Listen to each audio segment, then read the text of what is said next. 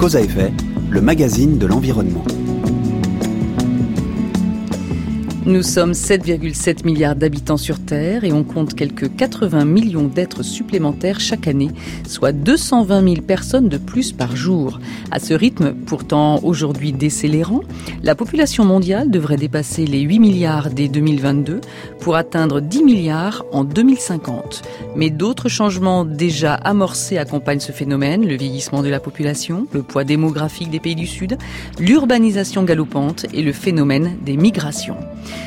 Face à cet état de la démographie des hommes sur une planète en mal-être, subissant les conséquences directes du réchauffement climatique, que doit-on changer? Que doit-on craindre? Faut-il envisager d'arrêter de faire des enfants pour sauver la planète? Quelles solutions s'offrent à l'humanité pour en assurer sa survie alimentaire? Comment concilier biosphère et expansion humaine? Réponse avec nos invités. Michel Griffon, bonjour. Bonjour. Vous êtes ingénieur agronome économiste, auteur du livre Écologie intensive édité chez Bûcher Chastel. À vos côtés, Sébastien Treyer, bonjour. Bonjour Aurélie. Vous êtes directeur général de l'IDRI, l'Institut du développement durable et des relations internationales. Également à vos côtés, Gilles Pison, bonjour. Bonjour. Professeur au Muséum national d'histoire naturelle, démographe et chercheur associé à l'INED. Et vous êtes auteur de l'Atlas de la population mondiale paru chez Autrement. Et enfin, notre quatrième invité, Martine Vallot, bonjour. Bonjour.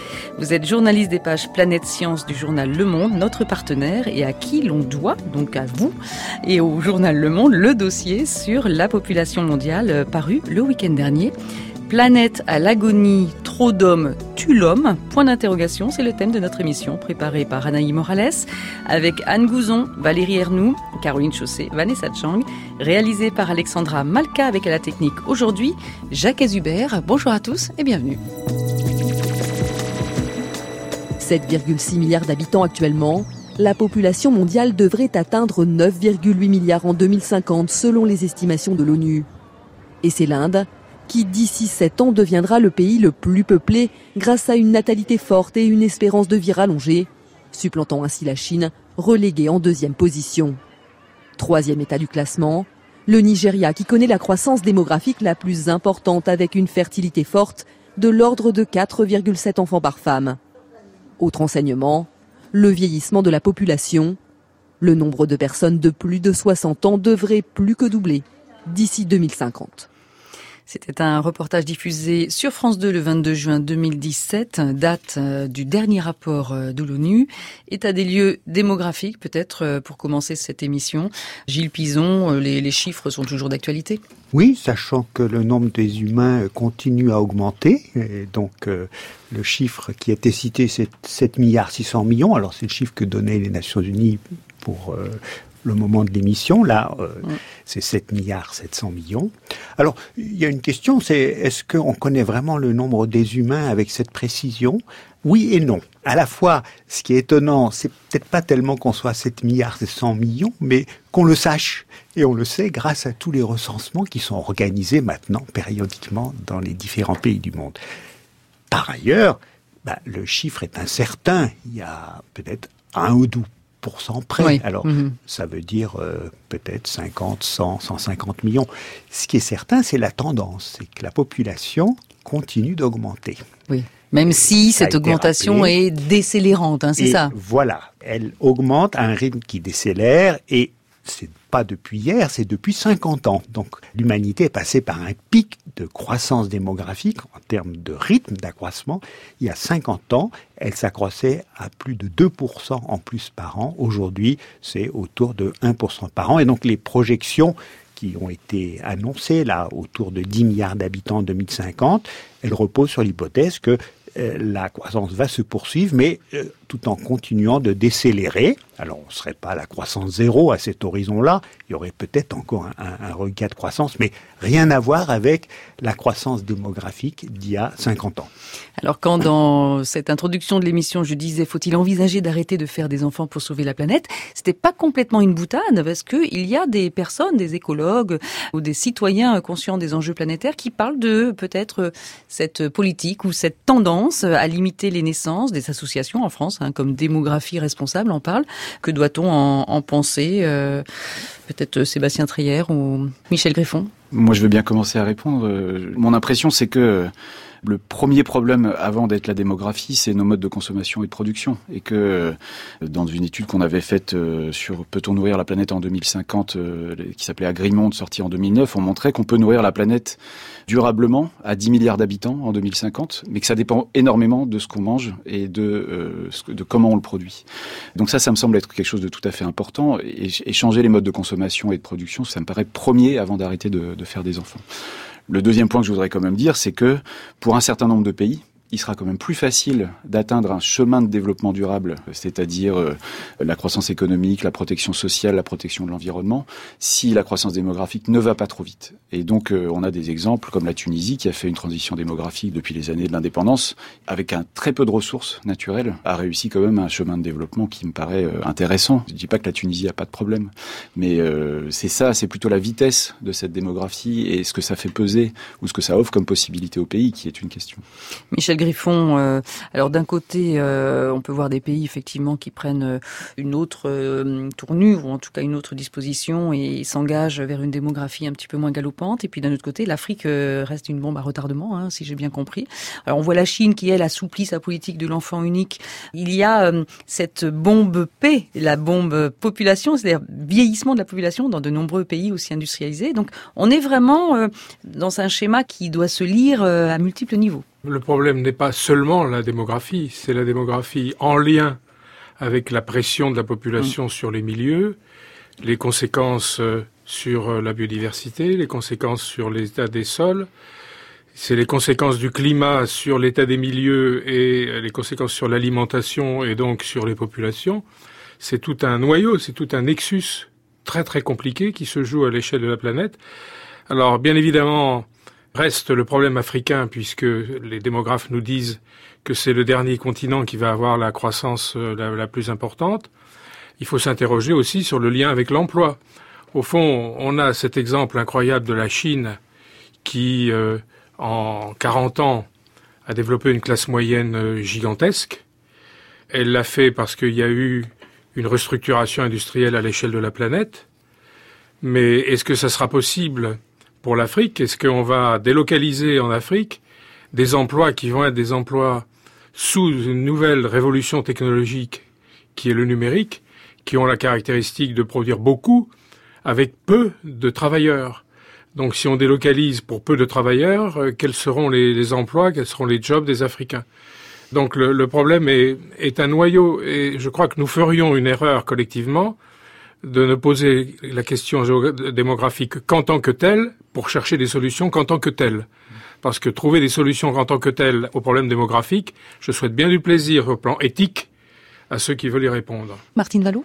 Oui, donc je voulais juste euh, apporter un témoignage. Ce, ce dossier qu'on a fait pour Le Monde, ça correspondait à une demande de la rédaction et ça témoigne du fait que dans les marches euh, pour le climat, dans les associations où il y a beaucoup de jeunes qui sont euh, sensibilisés aux questions de l'environnement, cette question revient euh, question un peu simple finalement. On consomme de plus en plus de, ressources, on est de plus en plus nombreux. Est-ce que la solution ne serait pas de ne pas faire d'enfants?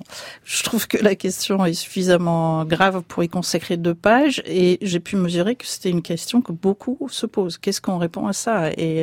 C'était intéressant de rencontrer des démographes parce que précisément, ils ne se la posent pas du tout de cette façon-là. Et ça rejoint ce que nous explique euh, Michel Griffon, euh, justement, c'est pas si simple. On va essayer d'éclairer tout ça. Gilles Pison. C'est vrai, pourquoi pas arrêter la croissance démographique tout de suite, voire être moins nombreux. Mais comment le faire? Avoir moins d'enfants, ben, c'est déjà ce que tous les humains font. Le nombre moyen d'enfants par femme ne cesse de diminuer d'année en année. Actuellement, c'est deux et demi enfants par femme à l'échelle mondiale. C'était le double, cinq enfants, il y a 50 ans. Et donc la tendance, elle est là partout. Alors, c'est vrai que c'est pas acquis partout le niveau de remplacement des générations, qui est deux enfants par femme, mais déjà l'Asie est à deux enfants par femme, l'Amérique latine en dessous, 1,9 enfants par femme, l'Amérique du Nord 1,8, l'Europe 1,6. Il n'y a que l'Afrique où c'est quatre enfants et demi, mais où là aussi on observe une diminution de la fécondité. elle est assez lente, mais elle est en cours.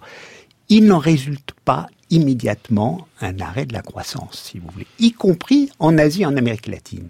Et ça, il faut bien le comprendre. Pourquoi? Même à supposer que l'ensemble des femmes de la planète ne fassent plus deux enfants et demi chacune, mais 1,6, comme en Europe, comme en Asie, comme en Chine, eh il n'en résulterait pas un arrêt de la croissance démographique.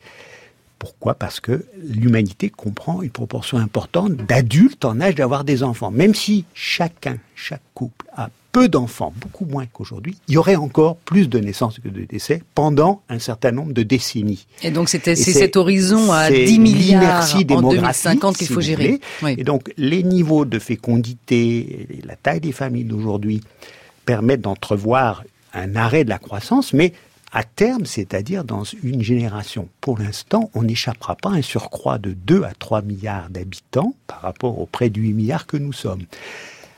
Donc la solution à avoir moins d'enfants, elle est déjà mise en œuvre, mhm. parce que les humains veulent avoir peu d'enfants, mais investir sur chacun. Tuer une partie de l'humanité, ça c'est une autre option. Pourquoi pas? Elle pas trop, euh, voilà. On va peut-être pas la valider comme ça. une partie de l'humanité sur Mars pour décongestionner, là aussi. Donc il faut faire avec. Voilà, donc trouver des solutions pour nourrir cette population. Voilà, aux grands défis, le climat, les ressources. On ne peut pas jouer en tout cas, ça n'a pas fait d'effet immédiat sur le levier démographique. Ça ne veut pas dire qu'il ne faut pas se préoccuper de euh, faire évoluer le taux de croissance dans les pays où elle est trop élevée, hein, parce que le développement se fera mieux. En revanche, le levier mode de vie, consommation d'énergie, consommation. consommation de ressources, façon de produire les aliments, ça, on peut le faire et on doit le faire tout de suite. Donc il y a une question de temps. Mm. C'est pas la même temporalité. Et le défi, il se pose pour les 10, 20, 30 prochaines années. Il faut que donc c'est rapide. Et on a le levier, il faut changer de mode de vie. Martine. Je voulais juste euh, apporter un, autre point de vue qui est celui du, du Fonds des Nations Unies pour la population qui a passé en revue toutes les conditions nécessaires et elles sont très nombreuses mais pour que euh, on puisse imaginer que les familles puissent combler leur désir euh, d'enfant pas trop d'enfants, mais suffisamment, euh, ce qui tend globalement vers euh, deux enfants par famille à peu près. Et c'est très intéressant de voir ce recensement exposé parce qu'on voit les pays où le taux de fécondité est élevé, les conditions qui sont nécessaires sont paraissent assez évidentes, les conditions d'éducation des filles euh, qui puissent rester au collège, euh, ça fait un an de moins, euh, pas de mariage d'enfants précoces, etc. Mais aussi les conditions sociales, des logements suffisants une fois qu'on est arrivé en ville. Une fois qu'on est arrivé en ville, on a moins la pression de la communauté, donc on peut faire moins d'enfants, mais il faut aussi pouvoir les, les loger. Et y compris pour les pays où, à l'inverse, les gens se plaignent de ne pas pouvoir avoir suffisamment les deux enfants dont ils pourraient rêver. En tout cas, tout cela mis bout à bout montre que la tendance est plutôt celle-là. Alors comment nourrir les hommes sur Terre? Parlons des solutions et on va se préoccuper tout d'abord de l'état de la biosphère. Des nouvelles alarmantes nous parviennent régulièrement. Dernière en date, celle qui concerne le déclin dramatique des insectes. Écoutez ce reportage diffusé sur France 2 le 12 février et la réaction de l'entomologiste Pasi Zivonen. C'est très choquant pour être honnête. Pour l'instant, nous avons surtout des données en provenance d'Europe et d'Amérique du Nord. Mais on a toutes les raisons de penser que le même type de phénomène a lieu partout dans le monde. Parmi les espèces les plus menacées, les abeilles, dont la surmortalité met tous les apiculteurs en émoi. En cause, l'utilisation de pesticides comme les néonicotinoïdes, mais aussi la perte d'habitat des insectes liés aux activités humaines et au dérèglement climatique. Toutes espèces confondues, les populations d'insectes diminuent aujourd'hui de 2,5% par an.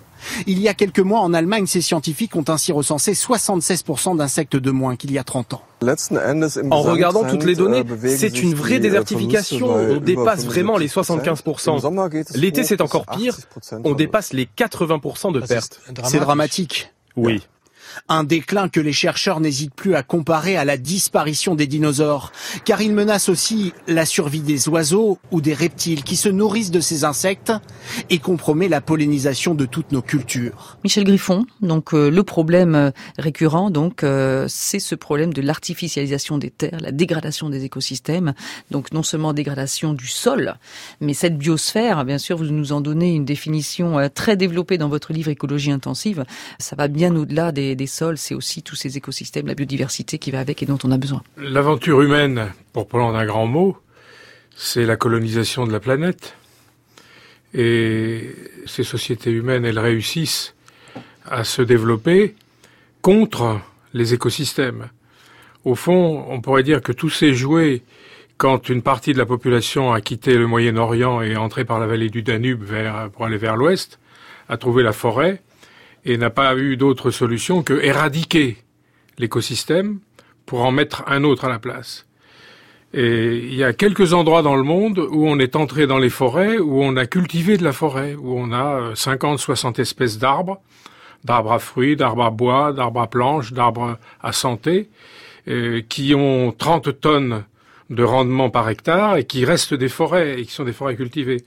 Mais le reste de l'humanité a euh, fait disparaître ce qui étaient les écosystèmes antérieurs, qui avaient un niveau de complexité hérité de 3 milliards et demi d'années, où tout était tamponné, avec une, une, complexité absolument incroyable, et on est arrivé à avoir euh, une, deux, trois cultures, avec une, deux, trois variétés, donc une simplification, une artificialisation euh, tout à fait considérable, faisant disparaître, par la même occasion, tous les mécanismes écologiques inventés entre guillemets par la nature à travers l'histoire de, la planète. Alors, euh, il faut gérer.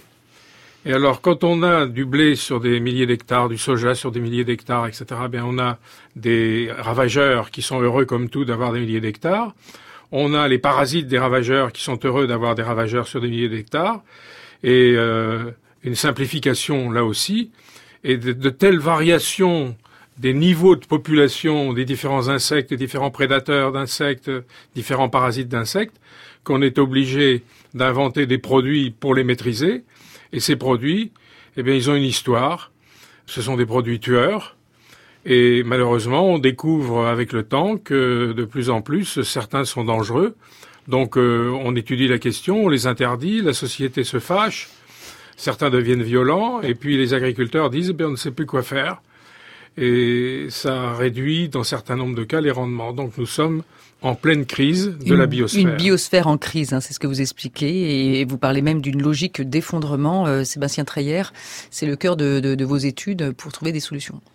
Nous, ce qu'on essaye de voir euh, à l'IDRI, c'est de se dire si on devait euh, se priver de pesticides, qui était la solution euh, qu'on trouvait pour des grands espaces spécialisés, comme le mentionnait Michel Griffon, est-ce que ça marcherait? Et on essaye de, réfléchir euh, à un scénario qui est souvent pas considéré en tant que tel, qui est une généralisation de l'agroécologie à l'échelle d'un continent. On avait euh, travaillé dans la suite de Michel Griffon aussi, dans l'étude Agrimonde, sur l'agroécologie pour l'ensemble de la planète. Ce que je trouve intéressant dans l'idée de se dire qu'est-ce qui se passera en Europe si on passait à l'agroécologie, c'est que souvent on, on dit l'agroécologie, ça va être une niche, c'est intéressant, mais ça peut pas devenir la généralité. Et je pense que c'est intéressant de se dire à quoi ça, à quoi ressembleraient nos paysages agricoles en Europe. Est-ce que ça pourrait nourrir l'Europe? Et est-ce que ça mettrait pas en danger le reste de la sécurité alimentaire pour le reste de, des continents? Et donc les chiffrages qu'on a faits sont des chiffrages qui permettent de dire que si on se prive de pesticides, mais que ce faisant, on, on a une recomplexification de nos paysages agricoles, une rediversification de nos paysages, des cultures et euh, de notre régime alimentaire, et une réintégration de l'élevage et des cultures, on arrive à des ordres de grandeur où effectivement, dans les zones tempérées, il est difficile de garder le même niveau de rendement qu'on a aujourd'hui avec euh, les intrants chimiques, avec les engrais et les pesticides. Il pourra toujours y avoir de l'innovation, mais il y a quand même une petite baisse de production qui paraît être euh, ce qui ressort des études euh, génériques. Et cette baisse de production, elle est quand même tenable pour plusieurs raisons. D'une part, parce que nos régimes alimentaires doivent aussi évoluer pour des raisons de santé nutritionnelle. On mange trop et trop de produits animaux par rapport à, aux recommandations nutritionnelles.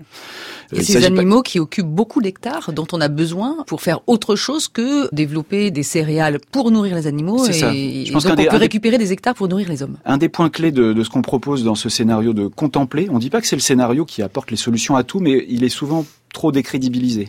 L'idée, c'est de se dire, aujourd'hui, près de 60 à 70% des productions végétales européennes vont nourrir des animaux. Et on pourrait en fait imaginer un élevage qui soit plus extensif, de meilleure qualité euh, nutritionnelle, on l'espère en tout cas, qui maîtrise davantage ses pressions sur l'environnement, sur la qualité de l'eau, etc. Et que cet élevage, par contre, évidemment, euh, il va être plus coûteux, en tout cas, il coûterait davantage aux consommateurs et il, il sera moins présent dans le, dans le régime alimentaire. Mais ce que ces pâturages représentent en Europe, c'est que les prairies prairies sont en fait des espaces très importants pour la biodiversité dans nos zones euh, tempérées. Et il serait très important de les remettre à leur place. Donc on n'est pas un scénario où on bannit la viande, mais c'est un scénario où on reconsidère la place, euh, la place de l'élevage. Ce que je voulais dire aussi, c'est que ce faisant, on apporte dans ce scénario, aux grandes dames des agro-exportateurs latino-américains, on n'apporte plus de soja brésilien et argentin. D'une certaine manière, ça sera pas facile à négocier avec ces pays, mais c'est pas ça qu'on veut traiter dans ce scénario. C'est plutôt de dire, ce faisant, l'Europe pèse moins dans les équilibres alimentaires mondiaux parce qu'elle ne fait pas cette ponction énorme sur euh, une certaine des productions végétales majeures euh, à l'échelle de l'humanité. Ce soja en Europe qui sert à quoi? Soja qui nourrit les animaux. C'est ça. Et par ailleurs, dans notre scénario, on exporte néanmoins un certain nombre de céréales vers les pays de la Méditerranée qui sont structurellement déficitaires en ressources. Et donc, évidemment qu'en Égypte, avec une croissance démographique énorme, je ne sais pas si on sait combien il y a d'habitants en Égypte. J'ai entendu des Égyptiens me dire eux-mêmes qu'ils ne savaient pas si c'était 100, 110 ou 120 millions. On est autour de 100 millions, près de 100 millions. En Égypte. Euh, et il y a un potentiel d'accroissement encore important, mmh. surtout que ces dernières dizaines d'années, la fécondité est remontée on pense que c'est temporaire, mais du coup, les projections de population euh, vont devoir être révisées à la hausse pour l'Égypte et aussi pour les pays du Maghreb qui ont connu ce même retournement de fécondité probablement temporaire, mais euh, qui a créé un baby boom. Mhm. Et avec des ressources rares comme on les connaît en Afrique du Nord, hein, et qui vont se raréfier aussi avec les impacts du changement climatique sur la pluviométrie, euh, nécessairement l'Europe euh, a intérêt à réfléchir à la manière dont son modèle agricole ne peut pas faire comme si ces pays n'existaient pas. Mais donc on est un modèle où on change le modèle agricole, on change nos modèles de consommation, mais on est encore en capacité d'avoir une contribution à la sécurité alimentaire, en tout cas à l'échelle régionale.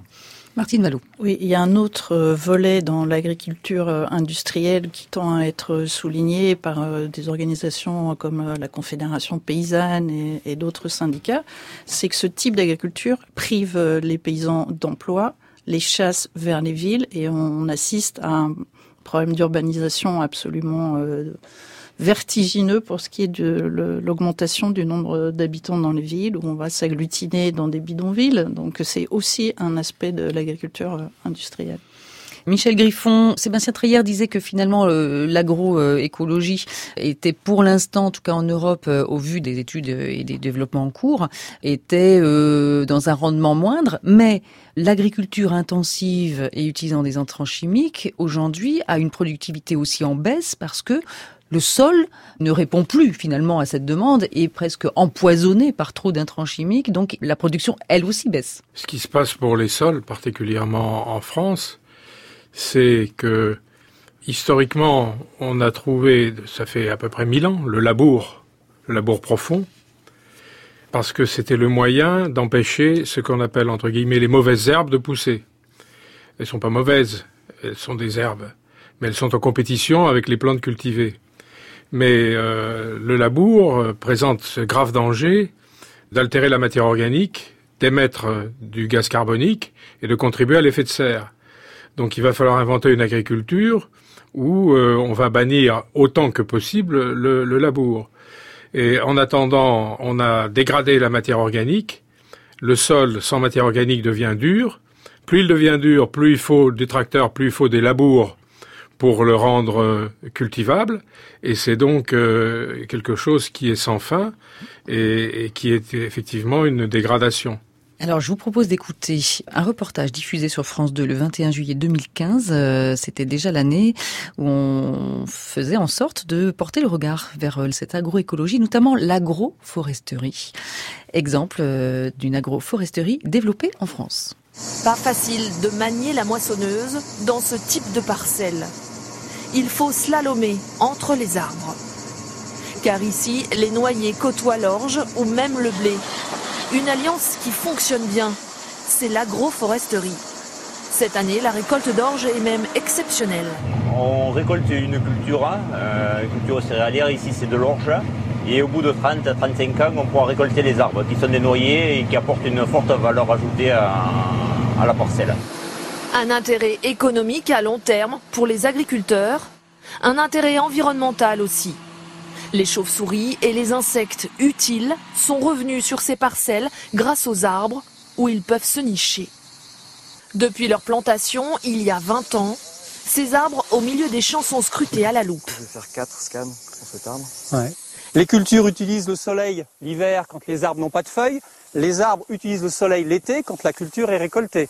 Et pour l'eau, pour les racines, c'est un peu pareil. On a bien montré dans ces parcelles que les céréales forcent les arbres à descendre en profondeur et donc à avoir des racines plus profondes que s'il n'y avait pas de, culture. Autre avantage, l'engrais naturel créé par les feuilles qui tombent à l'automne. Elles deviennent de la nourriture pour le sol. Les racines profondes créent aussi un compost qui rend la terre plus fertile. France Culture, de cause à effet, le magazine de l'environnement. Aurélie Luneau. Concrètement, que représente cette agroécologie aujourd'hui en Europe? Sébastien Trier, et sinon à l'échelle mondiale, si euh, les uns les autres, vous pouvez répondre. Sébastien Trier. Vous prenez un peu au dépourvu sur le chiffre. Ce que je sais, c'est qu'on s'est fixé en, France euh, un objectif d'avoir, euh, j'allais dire, l'agriculture biologique, c'est pas l'agroécologie, hein, mais c'est un exemple de quelque chose qu'on pourrait classer dans l'agroécologie, euh, selon moi. Mais donnons peut-être la définition d'ailleurs de l'agroécologie. C'est quoi L'agroécologie, alors je pense que Michel pourrait donner, donner la sienne, mais il y a plusieurs définitions. Il y en a qui sont plus scientifiques, d'autres plus politiques. Celle que je trouverais intéressant de considérer ici, c'est de se dire que l'agroécologie, c'est remettre de l'écologie dans l'agronomie, c'est-à-dire un ensemble de pratiques et de transformation de nos systèmes agricoles pour qu'ils euh, utilisent les fonctionnements naturels des écosystèmes plutôt que euh, de considérer la production agricole comme un, un process industriel avec des inputs et des outputs. Et à ce titre-là, si je mentionne l'agriculture biologique, c'est en particulier parce que, en se privant des engrais chimiques et euh, des pesticides, c'est une trajectoire d'innovation qui est derrière ça. C'est pas uniquement un cahier des charges, c'est aussi comment est-ce qu'on va continuer à innover sans passer par la chimie. En France, on s'était fixé l'objectif de 20% de la surface agricole utile en 2020 et on en est très très loin. La demande est énorme pour une Oui, j'allais le dire, ça répond quand même à des attentes sociales en Europe pour une alimentation saine, la préservation des ressources naturelles et la biodiversité. Je pense qu'il y a une vraie demande pour ça. Je crois qu'il y avait une étude récente de la FNAB, la Fédération nationale de l'agriculture biologique, qui mentionnait que c'est pas uniquement euh, les classes sociales supérieures qui ont cette demande de produits d'origine biologique. Hein. Et même s'il y a un surcoût, des classes sociales de différents niveaux sont prêts à réarranger leurs dépenses alimentaires pour pouvoir y accéder. Et donc je pense que si la surface agricole en Europe est encore peu, en matière d'agroécologie, est encore peu développé en proportion, c'est qu'il y a un certain nombre de blocages à cette montée en échelle. En revanche, je pense qu'il faut souligner, et le rapport de Marion Guillou en 2013, je crois, pour Stéphane Le Foll, qui pointait toutes les innovations euh, sur la double performance écologique et, économique, montrait que dans toutes nos campagnes, en France, mais je pense que c'est particulier en France, mais je pense que c'est vrai aussi en Europe, il y a plein d'initiatives individuelles et collectives d'agriculteurs qui sont en train de basculer vers un autre modèle. Et donc même si en proportion de surface, on peut encore regretter que ça soit pas plus important, il me semble que dans la dynamique du secteur agricole, il y a énormément de choses qui sont en train de se passer. En tout cas, ce que vous dites, Sébastien Treyer, c'est qu'une Europe agroécologique peut satisfaire les besoins alimentaires alimentaire équilibré pour 530 millions d'Européens d'ici 2050. Le calcul ça, ça, voudrait dire une réorganisation totale euh, du fonctionnement de l'agriculture en France notamment avec ces énormes coopératives qui euh, achètent et les pommes et vendent les pesticides. Exactement. Ce qu'on a dit nous, euh, ce qui est possible, c'est que agronomiquement, ça peut marcher. On peut réussir à imaginer une Europe qui fonctionne sur un modèle agroécologique en 2050.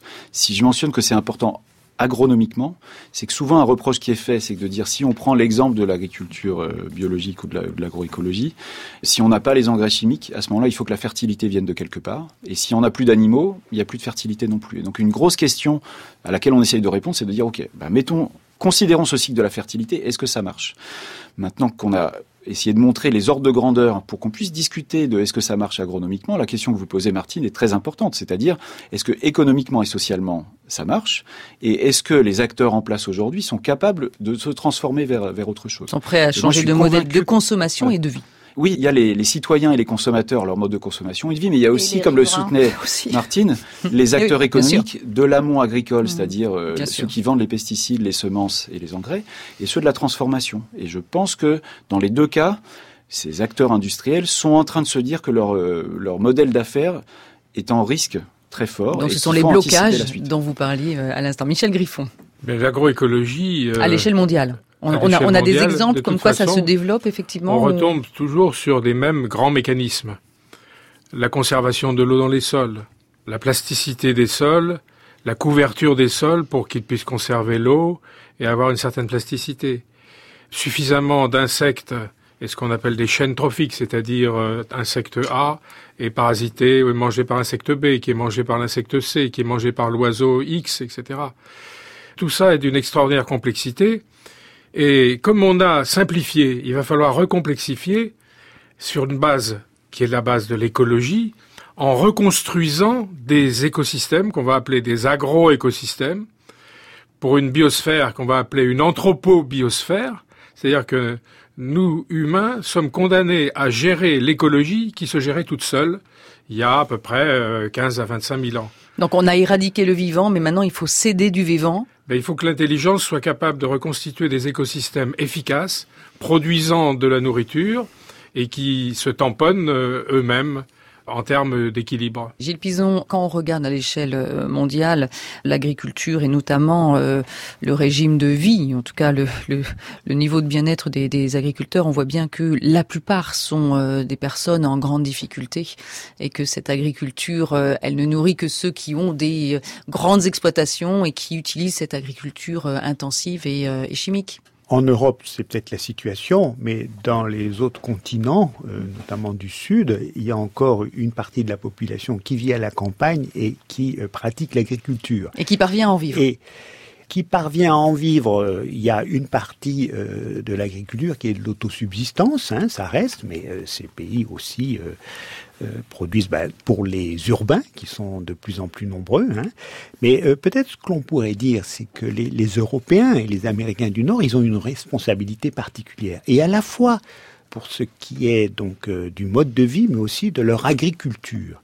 On sert un peu de modèle. C'est-à-dire que les Asiatiques, les Latino-Américains et aussi les Africains, ils nous regardent, ils essayent de un peu euh, vivre aussi bien et en nous prenant comme modèle. Et donc, je trouve que si on réussit et rapidement, parce qu'on voit tous les freins là qui ont été rappelés, à passer à cette agroécologie, pour nourrir l'Europe, mais aussi euh, continuer à nourrir une partie euh, des autres humains. On pourrait potentiellement entraîner d'autres pays. Mais c'est très important parce qu'on va servir de modèle et peut-être on va empêcher les autres continents qui sont sur la voie de cette agriculture là industrialisée et tout, d'éviter le travers et puis peut-être de se tourner plus vite et de revenir plus vite vers un modèle. Alors on l'appelait pas l'agroécologie, mais l'agriculture de subsistance qui, euh, pour partie, respectait en partie les sols, même s'il euh, y a les mêmes problèmes un peu partout. Hein. Et donc, il faut aller vite parce que ils sont en train de changer aussi et en partie dans la mauvaise direction. Donc, euh, si nous, Européens, et j'inclus aussi les Américains du Nord et les Japonais, résolument on, on modifie nos, nos, pratiques, notamment en termes de production d'aliments, ben, ça servira pour l'ensemble de la planète. Michel Griffon. Oui, en termes d'ordre de grandeur, pour se fixer les choses, il y a à peu près la moitié de la population qui vit en ville à l'échelle de la planète et la moitié qui vit dans les zones rurales. Dans ceux qui vivent dans les zones rurales, l'essentiel vit de l'agriculture. Il y en a entre 850 et 900, 950 euh, qui vivent de l'agriculture mais qui survivent puisqu'ils sont en situation alimentaire dépressive. Et puis il y a environ 2 milliards 700 millions de personnes qui vivent d'une agriculture de survie, c'est-à-dire qu'ils ont assez pour s'alimenter, mais ils sont globalement dans la zone de pauvreté. Ce qui veut dire que notre problème alimentaire mondial intéresse près d'un milliard de personnes qui sont des agriculteurs et qui n'arrivent pas à vivre de leur métier.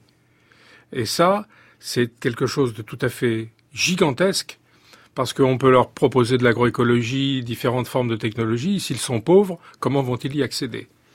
Martine Ballot dans le domaine de la, lutte pour les terres et pour y planter quelque chose, on n'est sans doute pas au bout de nos, surprises. Je pense au, développement des cultures destinées aux agrocarburants. Ça peut paraître euh, anecdotique, mais dans certains endroits du monde, ça se développe très très fort. Je pense à, à l'huile de palme. Aujourd'hui, euh, en Europe, 51% de l'huile de palme importée va directement dans les moteurs, ne sert pas du tout euh, ni euh, à la pâte chocolatée, ni, ni aux cosmétiques, ni à quoi que ce soit pour manger. Mais on sait aussi que le, le, le, le transport aérien, le transport maritime euh, sont eux aussi intéressés par euh, ces agrocarburants. Donc c'est une nouvelle question qu'il va falloir aborder. On va poursuivre notre discussion dans un instant, mais on va écouter votre choix musical, Sébastien Treyer. Vous avez choisi de nous faire découvrir une Nigériane. Qui s'appelle Yemi Alade Et moi, si je l'ai choisi, c'est qu'en fait, euh, le Nigeria fait danser l'Afrique, paraît-il. J'y suis pas allé, mais en tout cas, fait danser aussi de plus en plus l'Europe et le reste du monde. Et donc, ce pays qui est si dense, euh, d'autant plus dense qu'en plus les Nigériens du pays du Niger vont aussi se déplacer vers le Nigeria probablement. Il mérite toute notre attention aussi pour ce qu'il propose d'un point de vue culturel.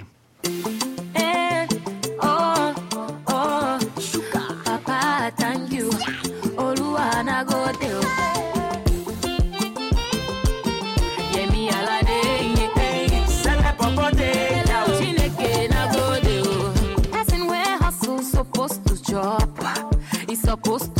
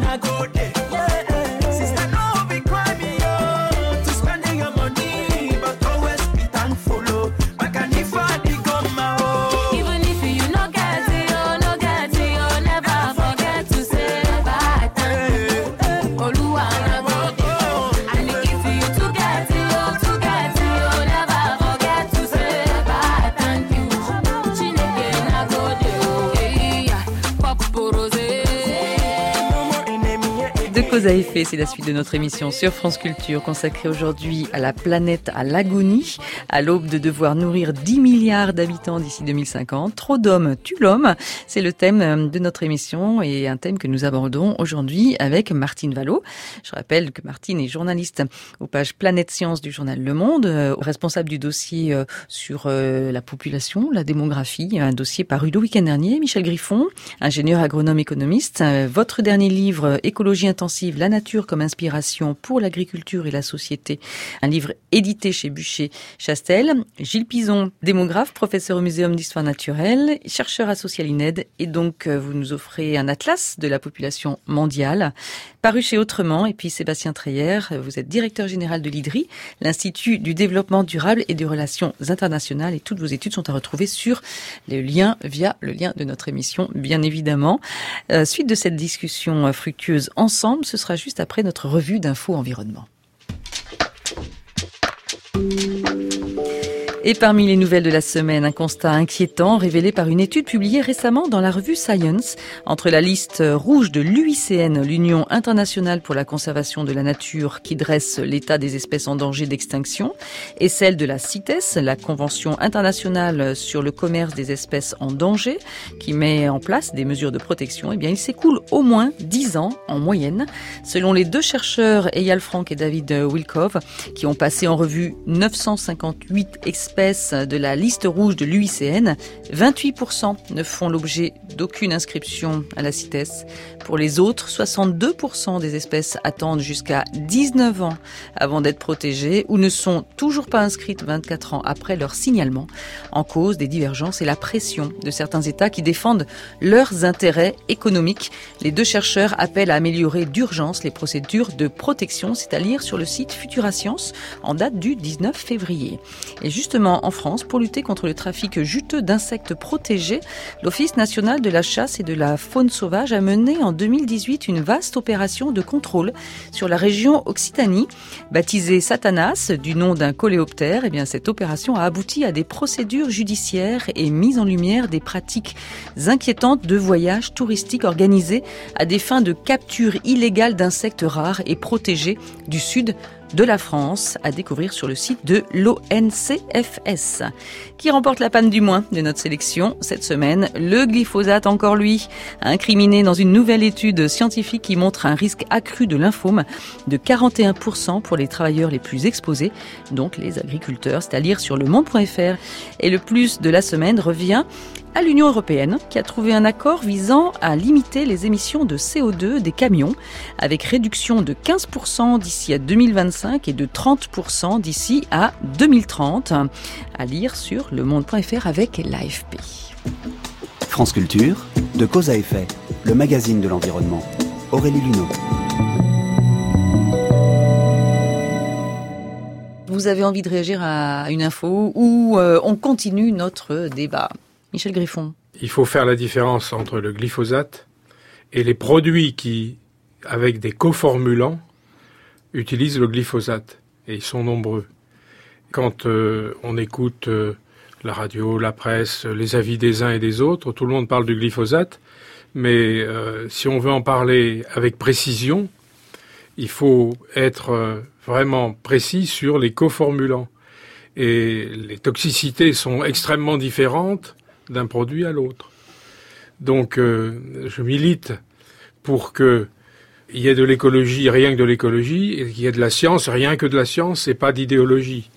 Oui, c'est pas parce qu'un produit que... est issu d'une firme commerciale et une industrie chimique qu'il est intrinsèquement mauvais. On peut rêver de produits phytosanitaires qui imitent la nature et qui dès lors seraient métabolisés dans la nature, alors que les molécules qui sont purement et simplement inventées on ne sait jamais, et depuis la révolution industrielle, il y en a des, dizaines de milliers, on ne sait jamais quelle est leur destination finale. Donc, euh, il ne faut pas jeter le bébé avec l'eau du bain. Chimie n'est pas synonyme de mauvais. Michel Griffon, d'ailleurs, il y a une question qui se pose hein, euh, par rapport au, au, sujet qui nous rassemble aujourd'hui. Les OGM, est-ce que c'est une solution? C'est une solution pour certains chercheurs. Alors, est-ce que c'est une solution pour euh, nourrir la planète? C'est pareil, les OGM. Les OGM, ça ne veut rien dire. Chaque OGM est un monde en soi. Il y en a qui peuvent être des bénédictions dans le futur et qui seront absolument nécessaires pour adapter rapidement les espèces au changement climatique. C'est fort probable. Et il y en a d'autres qui, s'ils avaient existé, auraient été des terreurs. Donc, euh, au cas par cas et avec euh, tempérance.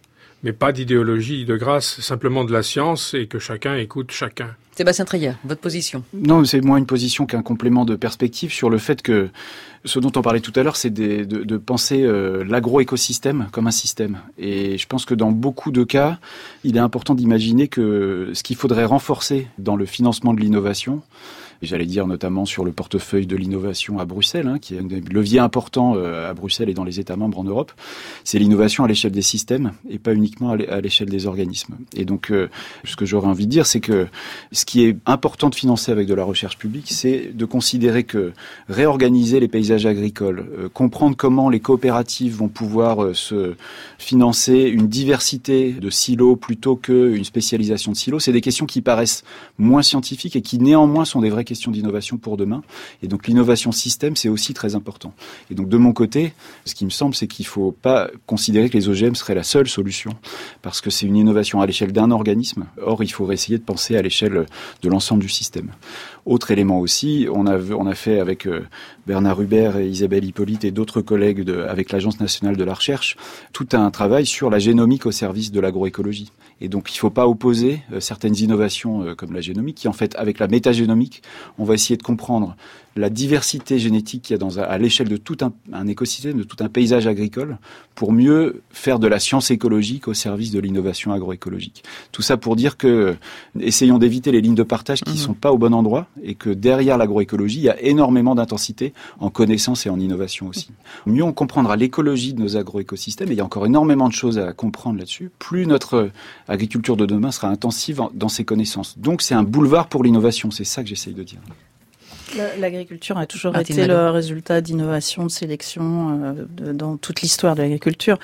Cela dit, pour revenir sur les OGM, tout dépend des OGM. Si c'est une façon de cultiver des kilomètres carrés de soja que l'on peut arroser de Roundup parce qu'ils sont donc résistants au Roundup, c'est pas ça qui va nourrir le fin fond du Sahel, à mon avis. Et Michel Griffon, il faut bien avouer qu'on a aussi perdu énormément de céréales ancestrales euh, parce qu'on est passé aussi au développement de euh, telle ou telle graine, mais on a banni d'autres qu'on a perdu à vie. Donc ça veut dire qu'on on a quand même altéré ce vivant aussi. Oui, on s'est pas rendu compte de ce qu'on faisait, Les nous, nous espèces humaines. Hum. Mais ceci étant, on retrouve des vieilles variétés dans les fossés, euh, un petit peu partout.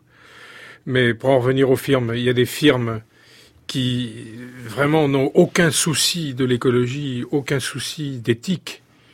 Et puis on a d'autres qui, tout au contraire, euh, écoutent ce que disent les chercheurs de la recherche publique.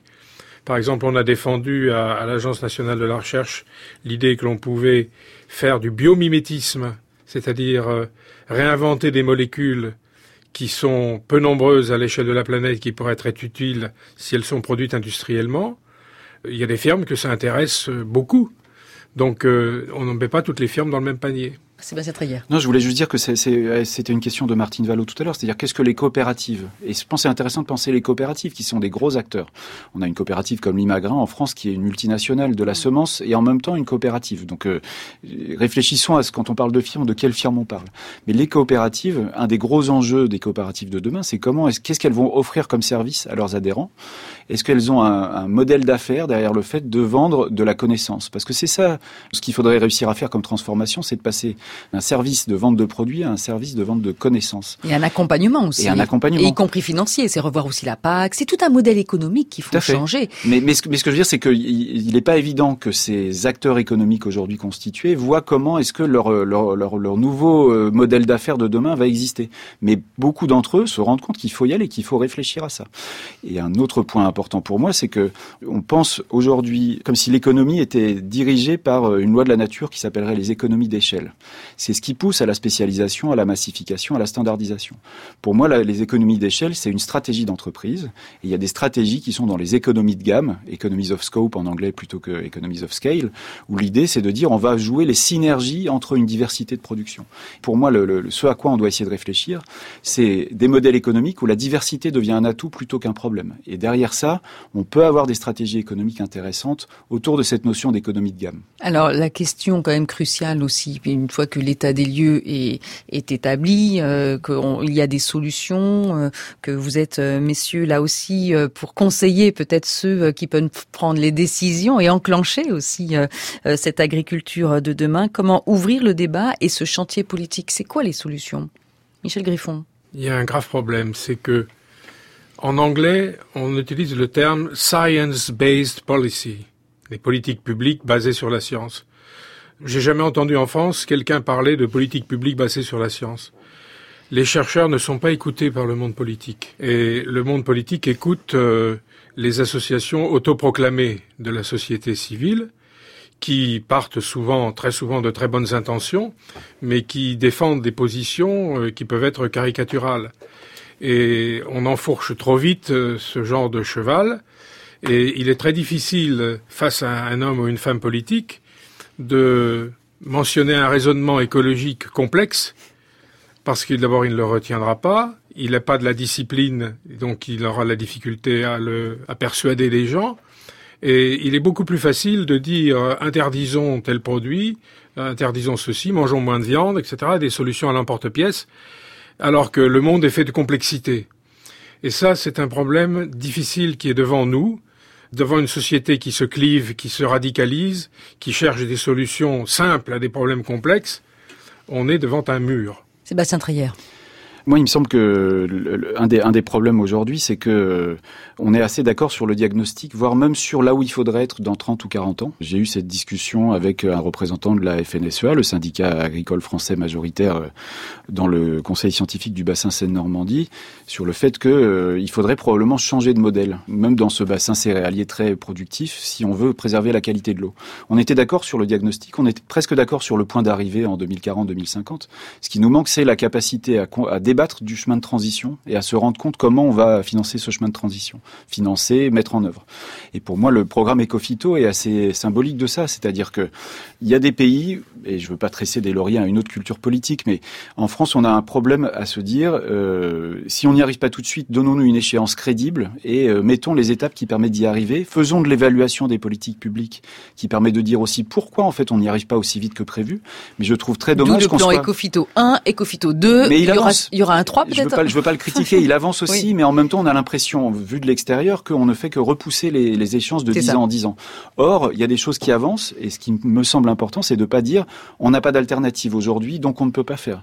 On n'a peut-être pas d'alternative aujourd'hui, mais donnons-nous des échéances crédibles auxquelles on va arriver.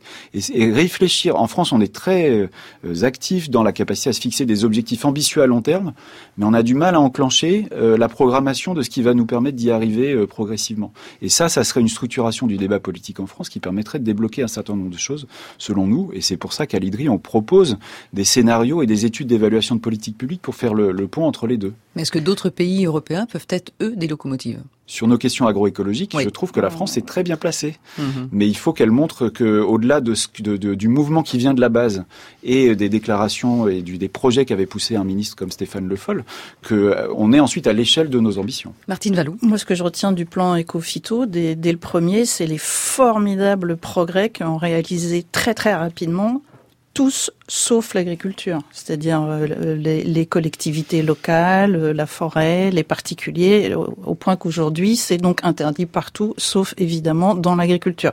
C'est une façon quand même de montrer qu'il y a des progrès qui sont possibles. Sur les exemples, je crois que L'agriculture euh, biologique qui faisait ricaner il y a quelques années a énormément progressé, donc les progrès sont possibles. Sur les modèles, je crois que l'Autriche, par exemple, était il y a quelques années le seul pays où il y avait vraiment une, une agriculture biologique, donc les choses sont possibles.